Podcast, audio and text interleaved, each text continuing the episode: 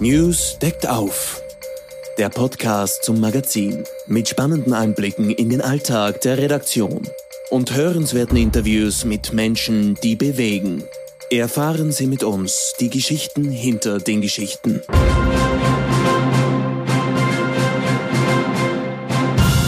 Hallo, herzlich willkommen. Mein Name ist Sina Edhofer, ich bin Lifestyle-Redakteurin bei News. ExtremläuferInnen legen hunderte Kilometer am Stück zurück und bezwingen scheinbar mühelos tausende Höhenmeter. Die Bewerbe werden immer spektakulärer, immer gefährlicher. Wie es diesen ExtremläuferInnen gelingt, derartige Höchstleistungen zu vollbringen, wer es überhaupt schaffen kann und was die Psyche dieser SportlerInnen ausmacht, das erklärt uns jetzt meine Kollegin Christine Lugmeier. Hallo Christine. Hallo Sina. Zunächst einmal, was ist Extremlaufen eigentlich? Also Extremlaufen ist alles das, was über das normale Laufen hinausgeht. Da versteht man Bergläufe zum Beispiel, da geht es um Höhenmeter oder Ultraläufe, das sind Marathondistanzen darüber. Also die sind oft 100 Kilometer lang, 50 Kilometer lang. Und dann gibt es auch die Spartan Races, das sind Bergläufe kombiniert mit ähm, Übungen, wie zum Beispiel man muss Baumstämme hinaufschleppen oder einen Parcours sich entlang handeln zwischendurch, zwischen also 25 Kilometern, 30 Kilometern und tausenden Höhenmetern. Das heißt, es sind auch Bewerbe? Es gibt auch Bewerbe, ja. Mhm. Es werden laufend mehr und es ist auch in Österreich, sie sind alle sehr gut gebucht. Die Tourismusverbände äh, melden jedes Jahr wieder Rekordanmeldezahlen.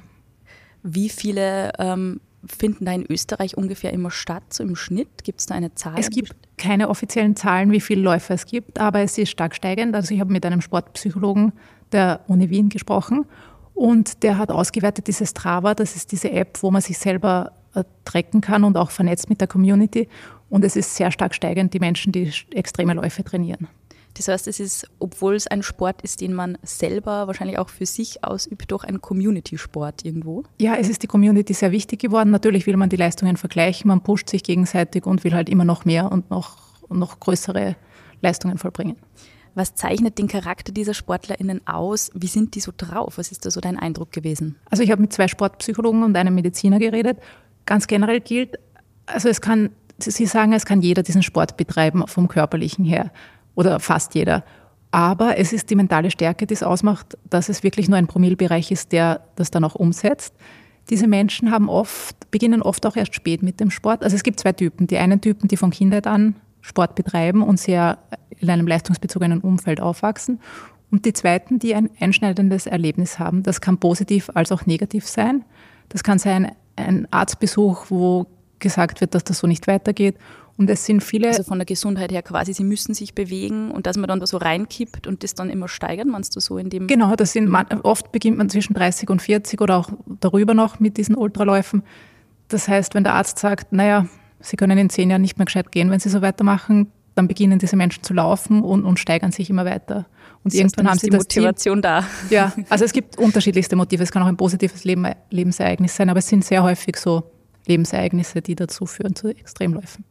Und ähm, du hast mit SportlerInnen gesprochen. Wie sieht da so ein Trainingsablauf aus oder ein Trainingstag? Wie oft wird trainiert? Also ich habe mit den Sportpsychologen und Medizinern gesprochen. Es ist, wenn man wirklich ganz anfängt von Anfang an, soll man es langsam angehen und realistische Ziele erstecken. Also wenn ich jetzt sage, ich laufe am nächsten Tag 50 Kilometer, wird das der Körper nicht mitmachen. Und man muss am Anfang halt kleine Läufe machen und sich aber auch Ziele setzen für die nächsten ein bis zwei Jahre. Man kann sagen, der erste Lauf ist ein 5-Kilometer-Lauf, dann ein 10-Kilometer-Lauf und dann kann man schon langsam steigern.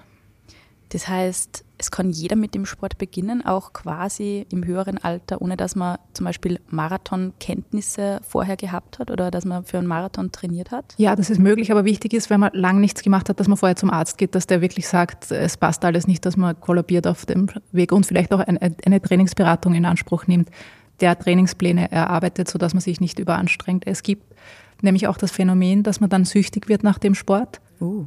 Das ist, dieser Sport schüttet auch Endorphine aus. Mhm. Und das muss natürlich auch vermieden werden, dass man in diese Sucht hineingibt. Es ist nicht häufig, aber kommt vor. Mhm. Sehr spannend. Also der, der Sport fordert den Körper schon extrem, aber du hast jetzt eh schon gesagt, Endorphine. Gibt es sonst noch positive Effekte so einer extremen Sportart? Also, also dieser die Sportart, also sie fordert den Körper, aber vor allem auch den Geist. Also mhm. Äh, der äh, Dr. Christopher Willis, ein Sportpsychologe, auch der Olympia Athleten trainiert, mental, sagt, also die ersten 20 Kilometer läuft man mit dem Körper, die restlichen 80 mit dem Geist. Und da muss mhm. man halt wirklich auch an der mentalen Stärke äh, trainieren, damit mhm. man das überhaupt schaffen kann, derartige Distanzen. Dazu gibt es ein paar verschiedene Methoden. Man kann zum Beispiel visualisieren, das heißt, man stellt sich vor, man schafft die Strecke nicht oder man hat starke Schmerzen und wie man darüber hinwegkommt, über diese mhm. Schmerzen und wie man trotzdem weitermacht. Oder Affirmation, das heißt, man belegt Situationen mit positiven Sätzen und feuert sich innerlich dann selber an.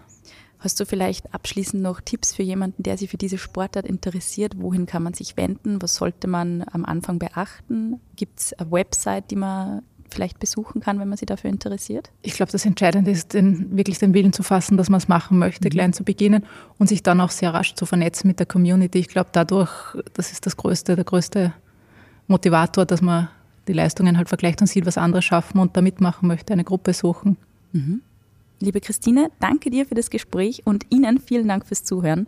Wenn Ihnen diese Folge gefallen hat, abonnieren Sie den Newscast gern und bewerten Sie uns idealerweise mit fünf Sternen was Leserinnen und Leser außerdem im aktuellen News erwartet. René Benko zwischen Sein und Schein. Über viele Jahre pflegte der Sina-Gründer das Image eines wirtschaftlichen Seriensiegers, dem kein Deal zu groß schien. Doch spätestens mit dem kostspieligen Ausflügen in den Handel hat der Immobilienunternehmer auch massive Reputationsverluste erlitten. Teil 1 einer News-Serie berichtet über das Phänomen René Benko.